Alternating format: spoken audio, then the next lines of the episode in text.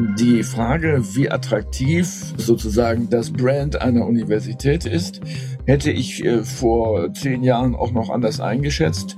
Durch den Exzellenzwettbewerb und den Exzellenzstatus von Universitäten hat das einen Schub gegeben, äh, auf jeden Fall, der sich im Übrigen zunächst mal für die Exzellenzuniversitäten, also Hamburg und Berlin gehören dazu, negativ auswirkt.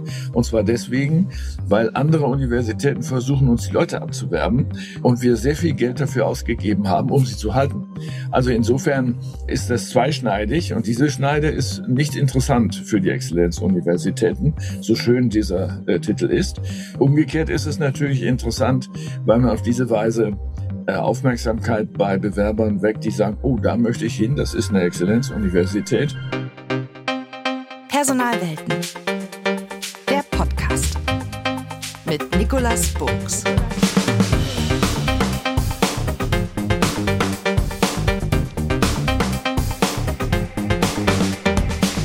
Herzlich willkommen zu einer neuen Episode von Personalwelten. Sie sind gefragt, die Koryphäen in Wissenschaft und Forschung und alle Universitäten buhlen um sie, weltweit. Doch sie haben auch Konkurrenz von Forschungsorganisationen und entsprechend spezialisierten Unternehmen. Wie läuft das Recruiting in dieser Welt? Wer sind hier die wichtigen Akteure? Wer zieht hier wie die Strippen? Und ja, wie sieht er konkret aus, dieser globale Kampf um die Koryphäen in Wissenschaft und Forschung? Spannende Fragen, über die ich mich heute mit jemandem unterhalte, der es wissen muss. Er ist nicht nur Professor für Philosophie der Erziehung, sondern war sieben Jahre Präsident der Freien Universität Berlin und anschließend zwölf Jahre Präsident der Universität Hamburg. Das Besondere ist aber, er hat beide Universitäten zum Exzellenzstatus geführt. Das ist so der Ritterschlag der Universitäten. Das hat ihm von der Wochenzeitung Die Zeit auch den Spitznamen Mr. Excellence eingebracht. Herzlich willkommen, Professor Lenzen. Schön, dass Sie da sind. Ich grüße Sie herzlich. Vor ein paar Monaten sind Sie in den Ruhestand gegangen. Jetzt können Sie also mit ganz viel Wissen und Erfahrung, aber auch mit etwas Abstand über dieses große Thema sprechen. Doch bevor wir das tun, wenn jemand Sie fragt, der so gar keine Ahnung hat von Universitäten, vielleicht ein Kind, was, was ist das eigentlich, Präsident der Universität? Was machst du beruflich? Was erzählen Sie dem? Ja, das ist ja weltweit völlig unterschiedlich. In Deutschland, und davon sprechen wir im Augenblick ja noch, äh, ist es so, dass ähm, je nach Bundesland äh, die Präsidenten oder Präsidentinnen entweder Leiter einer Hochschule sind und weitgehende Entscheidungskompetenz haben oder das eben gerade nicht sind, sondern nur wie in Hamburg beispielsweise das Präsidium leiten, welches als Ganzes dann die Universität leitet. Das kann sehr unterschiedlich sein. Leiten heißt hier den Betrieb äh, abzusichern, das heißt Lehre und Forschung, die Bedingungen für Lehre und Forschung herzustellen, äh, und abzusichern natürlich äh, in Kommunikation mit der Politik, die ja die Gelder bereitstellt äh, und ähm, dafür zu sorgen, dass intern äh, tatsächlich auch Ziele erreicht werden, äh, über die man sich mit der Politik zuvor in Ziel- und Leistungsvereinbarungen äh, geeinigt hat. Nach innen hin ist es natürlich so, dass es sehr viele einzelne Aufgaben gibt in der Kommunikation mit den Professorinnen und Professoren, mit der Verwaltung, äh, mit denjenigen, die beispielsweise Labore betreiben mhm. und vieles andere. Mhm. Wenn man den Job so lange und auch so gut und erfolgreich macht wie Sie, dann braucht das eine bestimmte Passion, ein, ein Trieb, das zu tun. Was, was treibt Professor Lenzen? Also Sie werden es nicht glauben, aber es war reiner Zufall, äh, dass ich überhaupt in die akademische Selbstverwaltung damals noch in Berlin hineingekommen bin. Einfach deswegen, weil irgendwann äh, mir eine Mitarbeiterstelle gestrichen wurde und ich gesagt habe, das kann nicht sein, ähm, dann in ein Gremium, den Akademischen Senat, eingetreten bin und äh, im Grunde sozusagen hineingerutscht bin in die Funktion des Präsidenten äh, an der Freien Universität, also von innen ausgewählt durch entsprechende Gremien nach dem Muster, Sie müssen das machen, Sie werden sich durchsetzen, auch gegenüber der Politik. Das ist nicht immer so. Ähm, es gibt natürlich auch den anderen Weg, die Rekrutierung von außen. Dass Sie das dann gemacht haben und erfolgreich gemacht haben, zeigt, dass Sie ja eine bestimmte Persönlichkeit sind oder ein, ein Talent haben, ähm, was, was man dafür braucht. Was, was ist denn das Haupttalent, was Sie zu diesem Erfolg befähigt hat? Ja, das ist aber schwierig zu sagen, weil das nämlich von Hochschule zu Hochschule sehr unterschiedlich ist. Denn die kulturellen Bedingungen einer Hochschule unterscheiden sich von A zu B und von B zu C und so weiter. Das hat viel mit der jeweiligen Geschichte der Universität zu tun. Gleichwohl ähm, da Universitäten ja in Deutschland sozusagen demokratisch organisiert sind, kommt es darauf an, die sehr unterschiedlichen Interessen, Meinungen, Einstellungen innerhalb der Einrichtung zu versuchen, in eine Linie zu bringen, die gegenüber der Politik, gegenüber der Finanzwelt dann auch mit einer Stimme spricht. Ich habe mir mal überlegt, wie wir dieses Thema etwas konkreter machen können. Das Thema heißt ja Kampf um Koryphäen. Ich habe mir mal vorgestellt, man ist als Universität in der glücklichen Situation, so eine Koryphäe in einer Rolle zu haben, ein exzellenter Wissenschaft, Wissenschaftler, bekannt über die Grenzen hinaus, vielleicht sogar global bekannt. Nehmen wir ruhig konkret, vielleicht ein, ein Corona-Wissenschaftler, ja, der, der in diesem Bereich forscht, der da unterwegs ist, der medial präsent ist, der wissenschaftlich herausragend ist, der geschätzt ist von der ganzen Organisation, der ganzen Wissenschaftscommunity und der geht. Und jetzt hat der ja, Präsident maßgeblich und viele andere wohl auch die Aufgabe, diese Position zu besetzen. Vielleicht können Sie mal beschreiben, wieso der Ablauf in so einer Situation ist. Es äh, ist so, dass das gesetzlich geregelt ist. Ähm, das ist anders als in der Wirtschaftswelt, äh, wo die gesetzlichen Vorschriften äh, überschaubarer sind. Ähm, gesetzlich geregelt heißt, ähm, wen immer man am Ende auswählen möchte, der muss die Zustimmung von Gremien finden. Für die Auswahl von Professoren und Professorinnen sind die Fakultäten zuständig, die aufgrund einer Ausschreibung die Bewerbungen sichten, äh, eine engere Wahl treffen äh, von, sagen wir, irgendetwas zwischen vier und acht Personen, äh, die dann zu einem Gespräch, zu einem Vortrag eingeladen werden, äh, den man öffentlich anhören kann und äh, über den dann zusammen mit dem daran sich anschließenden Gespräch äh, ein äh, vorläufiges Urteil getroffen wird.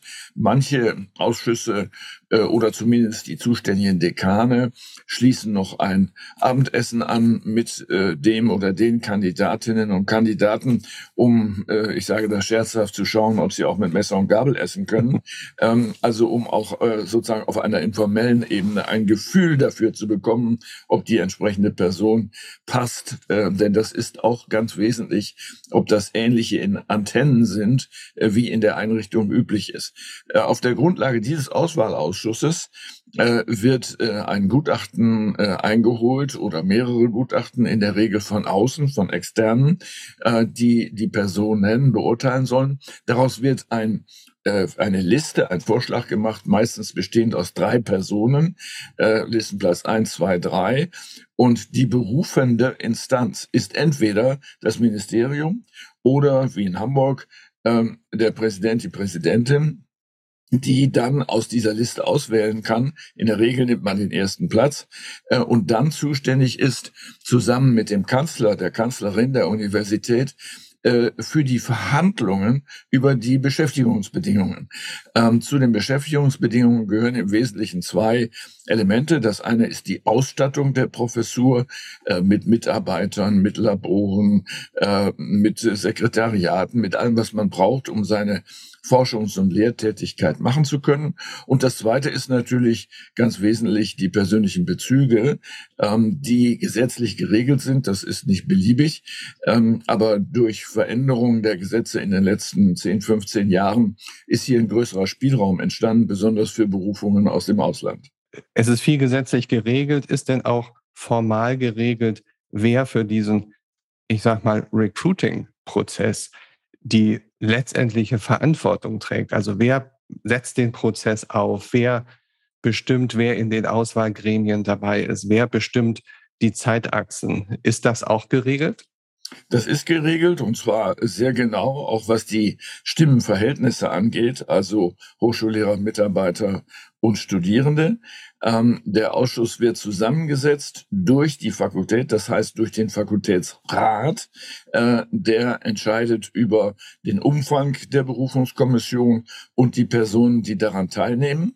Ähm, es ist so, dass in manchen Bundesländern, Hamburg gehört dazu, äh, Externe mit vorgesehen sind. Hier sogar so, ähm, dass ähm, äh, zwei externe äh, Wissenschaftler oder Wissenschaftlerinnen durch das Präsidium bestimmt werden, damit das Präsidium, welches nachher ja auch die Berufung ausspricht, ähm, von vornherein äh, Personen ihres Vertrauens äh, dort drin hat, äh, um dann auch Rücksprache zu halten äh, und Ähnliches zu tun. Das ist aber sehr unterschiedlich zwischen den Bundesländern.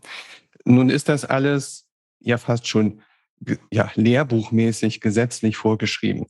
Wenn man mal ein bisschen lockerer fragt, ist das bei jeder Position gleich oder gibt es da Besonderheiten, wenn es um eine vielleicht herausragende Position geht, wo viel Personal, viel ähm, Drittmittel, viel, ich weiß nicht, was dahinter steht, dass man da sagt, da wird dieser Prozess anders ausgestaltet, wird das Gesetz anders interpretiert? Also das ist nicht möglich. Das Gesetz ist das Gesetz. Ähm, es gibt äh, in einem Bundesland, und das ist wiederum Hamburg, die Möglichkeit, dass das Präsidium unabhängig von der Fakultät selbst eine sogenannte außerordentliche Berufung vornimmt. Eine außerordentliche Berufung entsteht dadurch, dass ähm, die, das Präsidium äh, eine bestimmte Person gewinnen möchte äh, und diese ins Gespräch bringen, mit dieser ins Gespräch kommend und dann eine solche äh, Person platzieren kann in einer Fakultät. Natürlich in Rücksprache mit der Fakultät. Im Ernstfall könnte die Fakultät keine durchgreifenden Einwände erheben. Dieses Instrument äh, haben wir in Hamburg hier immer verwendet, in der Tat äh, für hervorragende äh, Persönlichkeiten für ganz besondere wichtige Funktionen äh, im Hochschullehrerbereich. Ich meine, Sie haben zwei Universitäten zum Exzellenzstatus geführt. Die Frage ist, diese Freiheit, die Sie eben beschrieben haben, ist das nicht fast schon Voraussetzung, um hier entsprechend agieren zu können, um Top-Wissenschaftler ähm, zu identifizieren und dann zu gewinnen? Äh, eigentlich ja. Äh, und das ist auch ein äh, Handicap äh, des deutschen Wissenschaftssystems, auch des österreichischen und des schweizerischen Wissenschaftssystems im Vergleich zum Beispiel zu der angloamerikanischen Welt. Dort gibt es keine Gremien, die solche Entscheidungen treffen, sondern äh, der Dekan in Abstimmung mit dem Präsidenten oder der Präsidentin oder auch nur die Präsidentin wählt eine Person aus und stellt sie ein und positioniert sie in einer Fakultät, weil der Grundgedanke dort, der ist zu sagen, äh, der Dekan, die Dekanin hat die Verantwortung für den Erfolg der gesamten Fakultät. Äh, sie haben ein Budget, mit dem Budget müssen sie operieren und bestimmte Erfolge einbringen. Erfolge in der Welt Amerikas oder äh, Großbritanniens sind anders als hier. Sie sind besonders natürlich äh, gekennzeichnet durch die Einnahmen, da es sich ja um Unternehmen handelt, äh, jedenfalls bei den großen bekannten Einrichtungen, äh, ist es so, dass Gewinne gemacht werden müssen. Und die kann man natürlich nicht mit Losern machen, sondern man muss versuchen, äh, die teuersten Positionen zu bekommen. Äh, vor allen Dingen deswegen, weil man dann auch die Studiengebühren entsprechend hoch ansiedeln kann. Denn hier ist ja die berühmte Professorin XY und bei der kann man studieren, also darf man dafür auch bitteschön mehr Geld bezahlen. Das Gleiche gilt äh, für die Forschung. Hier ist die Person XY, hier sind fünf Nobelpreisträger ähm, und deswegen gebt uns bitte die äh, Drittmittel, die Forschungsmittel, entweder staatlicherseits oder vor allen Dingen auch aus dem privaten Rahmen, die dazu erforderlich sind. Dieser massive Unterschied der auch andere Länder betrifft, äh, bringt einen systematischen Wettbewerbsnachteil äh, für die, wie soll man sagen, traditionelle europäische Welt mit sich, ähm, weil äh, durch Entscheidungen in Gremien natürlich die Neigung, Kompromisse einzugehen, weil die unterschiedlichen Auffassungen irgendwie auf eine Linie gebracht werden müssen, diese Neigung natürlich sehr groß ist. Sie haben das eben schön beschrieben. Wenn wir mal einen Blick auf den Kandidatenmarkt oder die Kandidatenmärkte werfen für diese Top-Wissenschaftler. Vielleicht können Sie mal unabhängig von dem speziellen Segment beschreiben, wie, wie stellen sich diese, diese Arbeitsmärkte für Top-Wissenschaftler überhaupt dar? Sind sie regional, sind sie international, sind sie global, sind sie stark personenbezogen? Wie stellt sich der Arbeitsmarkt für Top-Wissenschaftler dar? Also Top-Wissenschaftler müssen sich keine Sorgen um Angebote machen. Das hängt natürlich ein bisschen ab von den Fächern, über die wir sprechen. Äh, wenn Sie jetzt äh, beispielsweise Infektionsforschung oder Virologie sich anschauen ähm, und Sie dort eine Top-Wissenschaftlerin sind, ist das kein Kunststück, irgendwo hinzukommen. Ja. Ähm, und äh, häufig auch unbezahlbar. Ohne Namen zu nennen, äh, kann man beispielsweise sagen, dass wir auch eine äh, bekannte Persönlichkeit verloren haben äh, der an anderer Stelle eben eine halbe Million Jahresgehalt geboten wurde. Da können wir nicht mehr mitmachen, ähm, weil die deutschen Gehälter weitaus darunter sind. Die meisten Professorinnen und Professoren verdienen unter 100.000 Euro äh, im Jahr. Ähm, und äh, das ist natürlich äh, auch gerade in den USA etwas, wo, was dann allenfalls Gelächter auslöst. Ähm, selbst in den Geistes- und Sozialwissenschaften, die traditionell günstiger sind, äh, sind Gehälter zwischen 200 und 350.000 völlig normal für Spitzenkräfte, ähm, wobei Spitzenkräfte gar nicht die absolute Spitze sein muss. Ist es denn so, wenn ich mir diese Märkte, diese Arbeitsmärkte für Spitzenkräfte angucke, sind die denn transparent? Hat man als Universität, die so eine Position zu besetzen hat, relativ gute Vorstellung, klare Vorstellung, wer da vielleicht national, international, global die Hauptakteure sind, die überhaupt in Frage kommen, wenn man so eine Spitzenposition mit einer Spitzenperson besetzen möchte. Also als, als Universität, als Einrichtung hat man diese Vorstellung natürlich nicht, denn ähm, auch äh, ein Präsident, eine Präsidentin kann ja nur einfach repräsentieren, was es selber, was er selber kennt oder sie kennt. Ähm, also mit anderen Worten, man ist angewiesen auf die fremde Hilfe, insbesondere natürlich dann durch Wissenschaftler und Wissenschaftlerinnen, die dasselbe Fach repräsentieren, entweder innerhalb der Fakultät oder innerhalb der Universität, aber vor allen Dingen auch von außen, denn das Risiko, dass sie auf Personen Personen treffen, intern die eigene Interessen verfolgen äh, oder ähm, das äh, Set so komplettieren wollen, dass es ihnen selbst nicht wehtut. Dieses Risiko ist immer gegeben. Ähm, das ist natürlich nicht der Fall, wenn man sich ähm, äh, einer Hilfe von außen bedient. Wenn wir über Hilfe von außen sprechen, ähm, in der Wirtschaft gibt es oft spezialisierte Beratung, Headhunter meistens, die dann sozusagen diese Tätigkeit des Researches ähm, übernehmen teilweise dann auch der folgenden Ansprache. Aber Stufe 1 erst einmal Research. Gibt es das auch im Wissenschaftsbereich? Es gibt das im Wissenschaftsbereich für die Leitungsfunktionen, also die Präsidiumsmitglieder, die Dekanate oder Dekane, Dekaninnen, manchmal auch die Prodekane oder andere äh, Leitungspositionen, zum Beispiel Abteilungsleiter und Leiterinnen in der Verwaltung oder für einzelne Einrichtungen innerhalb der Universität, meinetwegen ein Sprachenzentrum oder ähnliches. Äh, dafür gibt es das. Das ist auch hilfreich, weil hier ja nicht unbedingt Wissenschaftler gesucht werden und Wissenschaftlerinnen, sondern Personen, die eine solche Funktion schon einmal in einem womöglich auch anderen Kontext gemacht haben. Also wenn Sie den Leiter einer Personalabteilung suchen, dann ist es zunächst einmal egal, wo der vorher gearbeitet hat. Es ist natürlich hilfreich, wenn es im öffentlichen Bereich ist, weil da andere Regeln äh, gelten. Was Hochschullehrer und Hochschullehrerinnen angeht, so würde ähm, eine Hilfe von außen, also etwa durch eine Personalberatung, ins Leere laufen. Das ist leicht zu erklären, weil sich äh, keine Fakultät gefallen lassen würde, durch Nichtfachleute Ratschläge zu bekommen, äh, wen man wohl bitte schön berufen könnte. Das würde nie funktionieren. Das ist, als ähm, das Personalberatungsgeschäft auch bei den Hochschulen ankam, versucht worden, aber immer gescheitert, ähm, weil das auf massiven Widerstand stößt. Was aber wohl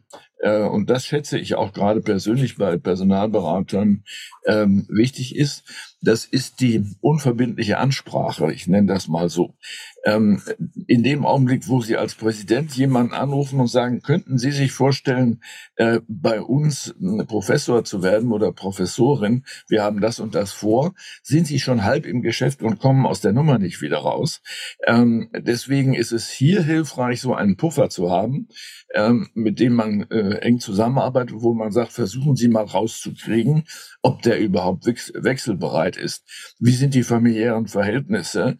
Ähm, ist es so, dass die Kinder in der Schule sind und die sind in München oder in San Francisco und das würde der nie machen?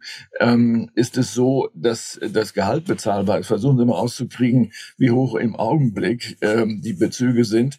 Also viele Einzelheiten, äh, die hilfreich sein können. Das kann man nicht bei jeder Professur machen, das würde viel zu teuer werden. Aber bei sogenannten Eckprofessuren, das heißt solche Professuren, ähm, die beispielsweise die Leitung eines ganzen Instituts oder einer weiteren Einrichtung einschließen, bei solchen Professuren äh, ist es natürlich sinnvoll, solche Recherchen zu machen und dann im weiteren Prozess, wenn ähm, sich eine Shortlist sozusagen ergibt, unter Umständen zu sagen, können Sie sich vorstellen, ähm, dass Sie mit dieser Person sprechen, dass Sie versuchen mal zu erfahren, ob die überhaupt interessiert ist. Hinzu tritt etwas anderes, ähm, was wir noch nicht fokussiert haben in unserem Gespräch. Äh, das ist das sogenannte Assessment Center.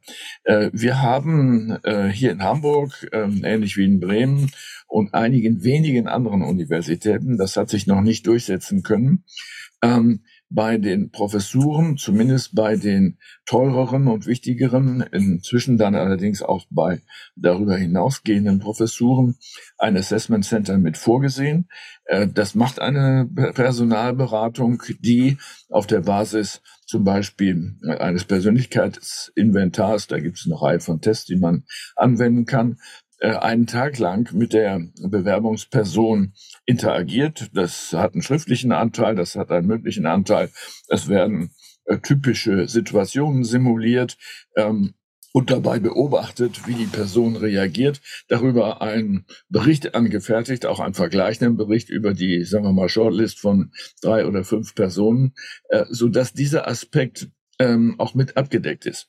Der ist wichtig und ich kann nur sagen, ich bin froh, dass wir das irgendwann eingeführt haben aus einem ganz bestimmten Grunde. Es gibt in einem kleinen Prozentsatz, der aber sehr teuer werden kann, äh, sagen wir mal, Persönlichkeiten, äh, wo sie massive Störungen äh, feststellen, Persönlichkeitsstörungen, ähm, nehmen wir mal an, ähm, also Formen von Narzissmus, wo man sagt, das muss schiefgehen, wenn die Person dort sein wird. Und äh, das hat keinen Sinn, das zu versuchen. Dass man in solchen Fällen das weiß, äh, bevor man die Schlussentscheidung trifft. Es kann ja sein, dass man sagt, das nehmen wir in Kauf. Ähm, äh, das ist eben äh, ein potenzieller Nobelpreisträger. Ähm, da haben wir sowas häufiger und dann muss man das eben hinnehmen. Aber man muss es wissen, damit die Entscheidung auch diese Dimension enthält, denn äh, die Zusammenarbeit äh, einer Hochschullehrerin, eines Hochschullehrers mit ihren Kollegen, mit der Leitung der Fakultät der Universität ist extrem wichtig. Interessant ist der Aspekt des Ansprechens. Ich beobachte aus meiner Rolle in der Wirtschaft, dass gerade Top-Persönlichkeiten mittlerweile sich überhaupt nicht mehr auf irgendwelche Form von Ausschreibungen, Stellenausschreibungen, Stellenanzeigen bewerben.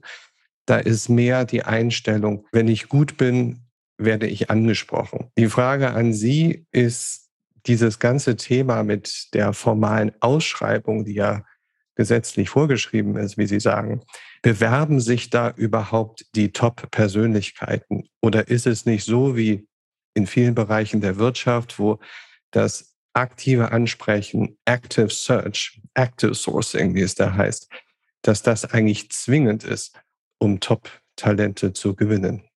Also es ist vielleicht eine Mischung. Ähm, auch äh, eine Person, die ins Auge gefasst worden ist durch eine Fakultät oder eine Hochschule, muss sich am Ende bewerben. Das geht nicht ohne. Ähm, aber das ist dann nur noch eine Formsache, wenn man das am Schluss dann macht. Äh, für äh, Persönlichkeiten, äh, die ähm, äh, also bekannt genug sind, ist es ja ein Risiko, sich zu bewerben und dann nicht genommen zu werden. Äh, wenn man das zwei, dreimal macht, ist man tot. Äh, deswegen würden solche Persönlichkeiten davon eher absehen. man muss allerdings berücksichtigen, dass in der Wissenschaft ein ganz enges Netzwerk in jedem Fach existiert, so dass wenn ich als Fachvertreter, sagen wir mal, für Japanologie unterwegs bin, dann weiß ich genau, ähm, wer weltweit überhaupt in Betracht kommt. Äh, da brauche ich dann nicht eine Unterstützung, sondern man weiß, dass der Kollege sowieso aus San Francisco hatten wir eben, sagen wir jetzt aus Baltimore, ähm, dass äh, der äh, nach Europa will oder nach Europa zurück will, weil er ursprünglich hierher kommt. Sowas weiß man einfach. Ähm, und das ist für eine Personalberatung nicht so einfach herauszukriegen, weil das ist, das wird ja nicht auf dem Markt ausgetragen. Äh, so, in größeren Fächern ist es anders. Nun muss man sagen, ähm, die äh, Gewinnung von Spitzenpersonen ist ja nicht der Normalfall. Das ist ja nicht bezahlbar.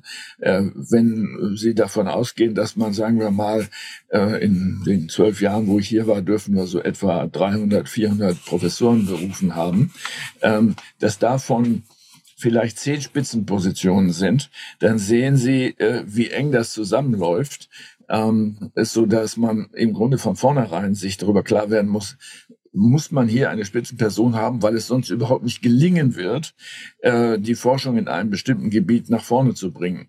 Äh, oder ist das ein ganz normales Lehrfach ähm, für irgendeinen Beruf, Rechtsanwalt, Lehrer oder so, äh, wo man auch mit Spitzenkräften aus den USA nichts anfangen kann? Denn hier geht es um deutsches Recht und um ein deutsches Schulsystem und so weiter. Kommen wir mal zu einem ganz anderen Aspekt, den hatten Sie genannt, aber ich würde ihn gerne noch vertiefen. Das ist das Thema Vergütung, Honorierung, also das, was ich der Koryphäe letztendlich anbiete. Da haben wir ein Gesetz, wir haben bestimmte Rahmen, in denen wir uns bewegen müssen, was das Thema Geld angeht. Die Frage ist, was zählt bei den Top-Wissenschaftlern? Sie haben ja mit vielen zu tun. Ist es da dieses Thema Geld ist nicht alles, es gibt auch noch anderes oder ist es doch wirklich am Ende des Tages, was bekomme ich jeden Monat überwiesen? Also ich denke, die Entscheidung äh, zu wechseln von der Stelle, wo man jetzt ist, in eine andere Universität, ähm, folgt einem Paket von Bedingungen. Ähm, ich fange mal nicht mit dem Gehalt an, sondern das Interessanteste für wirklich gute Wissenschaftler und Wissenschaftlerinnen ist es, in ein Umfeld zu kommen, wo interessante andere Personen sind, mit denen man etwas zusammen machen kann. Deswegen äh, habe ich hier zum Beispiel in äh, Hamburg äh, sogenannte Nukleusprofessuren eingerichtet, so haben wir sie genannt. Das heißt, es gibt ein Zentrum, da setzt man eine sehr teure Person rein, weil man ziemlich sicher sein kann, dass dann auch andere dahin wollen. Äh, und innerhalb von fünf oder zehn Jahren haben sie dann plötzlich einen Schwerpunkt, äh, und Sie sehen, das sind lange Zeiträume, einen Schwerpunkt, wo man sagt, wenn man sich mit Malaria beschäftigen will und wissen will, äh, was es alles dazu gibt, dann muss man in die Stadt sowieso zu der Universität sowieso gehen. Äh, und das weiß man einfach, äh, wo was ist. Mit anderen Worten, äh, das ist das, das erste Element. Das äh, zweite sind natürlich ähm, die objektiven Bedingungen. Gerade in den Naturwissenschaften äh, gibt es dort die äh, erforderlichen Laboreinrichtungen und ein interessanter Punkt, äh, am Beispiel Hamburg kann man das zeigen, gibt es außerhalb der Universität Einrichtungen, mit denen man zusammenarbeiten kann. Das DESI beispielsweise in Hamburg ist für Physiker von hohem Interesse, die Teilchenphysik machen, aber auch andere äh, Bereiche bearbeiten. Ähm, das äh, will man in seiner Nähe haben. Das ist hochinteressant, also Personen und Einrichtungen. Ähm, dann kommt dazu äh, die Frage, wie sind Entscheidungsprozesse? Das ist dann schon schwieriger, weil in Deutschland natürlich jeder überall mitredet. Ähm, und das kann die Prozesse sehr verzögern und äh, die Lust äh, zu kommen auch äh, beeinträchtigen. Ich habe immer wieder die Erfahrung gemacht, dass äh, Kollegen aus dem Ausland, die dann berufen waren, äh, sich bitter beklagt haben, dass sie nicht damit gerechnet haben, dass ihre Entscheidungsmargen so eingeschränkt sind und nach welchen gesetzlichen äh, Richtlinien sie sich alles richten müssen und dann sagen, auf diese Weise kann ich kein Spitzenteam zusammenstellen, wenn da auch noch andere mitreden wollen. Ähm, das ist ein Problem, das ist äh, ganz klar, gehört also mit der dazu. Zu den Positiva gehört aber etwas anderes. Das ist nämlich, vielleicht für Spitzenkräfte nicht unbedingt nötig, ähm, der Beamtenstatus. Ähm, der Beamtenstatus nicht deswegen, weil man nicht entlassen werden kann, das ist vielleicht sowieso nicht zu befürchten, aber äh, vor allen Dingen äh, die Zuverlässigkeit ähm, A in der Bezahlung, die kann nie sinken ähm, sondern sie kann nur steigen. Ähm, und ähm, die sozialen Bedingungen, die dazugehören. Also zum Beispiel das Beihilferecht, dass im Krankheitsfall äh, man durch den Staat unterstützt wird und nicht eine immens teure Krankenversicherung abschließen muss. Die sind immer noch teuer genug, aber auf jeden Fall ist hier staatliche Hilfe mit im Spiel. Und natürlich das Pensionsrecht. Äh, in fast allen Ländern außerhalb Europas müssen sie und in der Schweiz zum Beispiel auch, ähm, müssen sie ein Konto ansparen für ihre eigene Pension, in das sie ähm, monatlich einzahlen. Ähm, manchmal ist es sogar so, dass man sagt, wir würden Sie gerne berufen, aber Sie müssen in die Pensionskasse vorweg jetzt bitte mal 300.000 Euro einzahlen, denn Sie sind schon 50 Jahre alt und wir werden nicht das kompensieren, was Sie bisher nicht gemacht haben. Das müssen Sie dann schon selber kompensieren. So, also äh, das ist ähm, etwas, was es hier natürlich nicht gibt. Wer berufen wird, hat auch ein Pensionsrecht. Ähm, deswegen gibt es natürlich auch in der Regel keine Berufungen von äh, 63-Jährigen, denn der Staat müsste das ja alles bezahlen, was ähm, äh, dann anfällt. Es sei denn, dass es zwischen Bundesländern Verabredungen gibt, äh, dass die Gelder transferiert werden. Aber aus dem Ausland ist es natürlich ein Problem. Warum sollte eine Universität in Neuseeland die Pensionsrechte einer Person nach Deutschland transferieren, ähm, nachdem das Geld dort eingezahlt worden ist? Also es gibt viele Elemente und dann kommt tatsächlich äh, das Gehalt hinzu. Das ist nicht unwesentlich. Äh, häufig äh, ist es so, dass natürlich nicht so genau gewusst wird, gerade bei Ausländern, was das alles umschließt und vor allen Dingen, was es nicht umschließt, was man nicht davon bezahlen muss. Ähm, und ähm, die sogenannte Verbrauchergeldparität, das heißt, Sie müssen ja umrechnen, äh, was Sie für einen Dollar äh, an Brötchen und äh, Hamburger bezahlen können äh, oder wie viel Sie davon kaufen können äh, im Vergleich äh, zu Europa. Äh, das ist für viele dann überraschend, ähm, wie diese Parität in der Tat ist. Da geht es nicht um den Wechselkurs, mit dem kann man nichts anfangen in solchen Berechnungen, sondern es ist sozusagen der Warenkorb, den man für äh, 1000 Dollar bekommt, hier oder dort. Ähm, das äh, spielt eine große Rolle und übrigens auch von Stadt zu Stadt. Hamburg beispielsweise, München, Berlin sind inzwischen teure Wohnstädte. Ähm, und da hören wir natürlich ganz oft, dass gesagt wird, ja, also wenn wir da hinkommen sollen, dann müssen wir aber nochmal 500 Euro drauflegen. Die Wohnungen sind ja teurer. Und ähm, ja, wenn man das kann, tut man das natürlich auch. In der Wirtschaft ist im Moment ein richtiges Boom-Thema, das ganze Thema Employer Branding. Also das macht dich attraktiv als Arbeitgeber. Da gibt's Spezialisten, da gibt's Agenturen, da wird, wenn eigene Teams ähm, in den Unternehmen aufgebaut, die das Thema forcieren. Das hat was zu tun mit sich verändernden Arbeitsmärkten und das hat im Kern auch damit was zu tun, Top-Talente für das Unternehmen zu begeistern oder, wenn sie denn da sind, zu halten.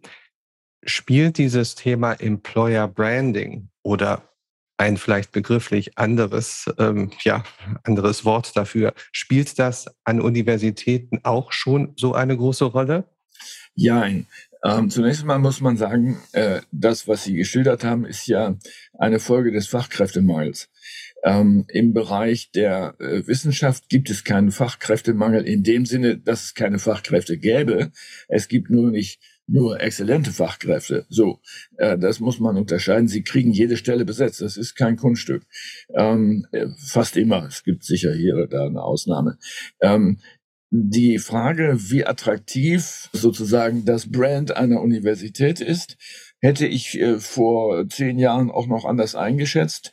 Durch den Exzellenzwettbewerb und den Exzellenzstatus von Universitäten hat das einen Schub gegeben, äh, auf jeden Fall, der sich im Übrigen zunächst mal für die Exzellenzuniversitäten, also Hamburg und Berlin gehören dazu, negativ auswirkt. Und zwar deswegen, weil andere Universitäten versuchen, uns die Leute abzuwerben und wir sehr viel ja. Geld dafür ausgegeben haben, um sie zu halten.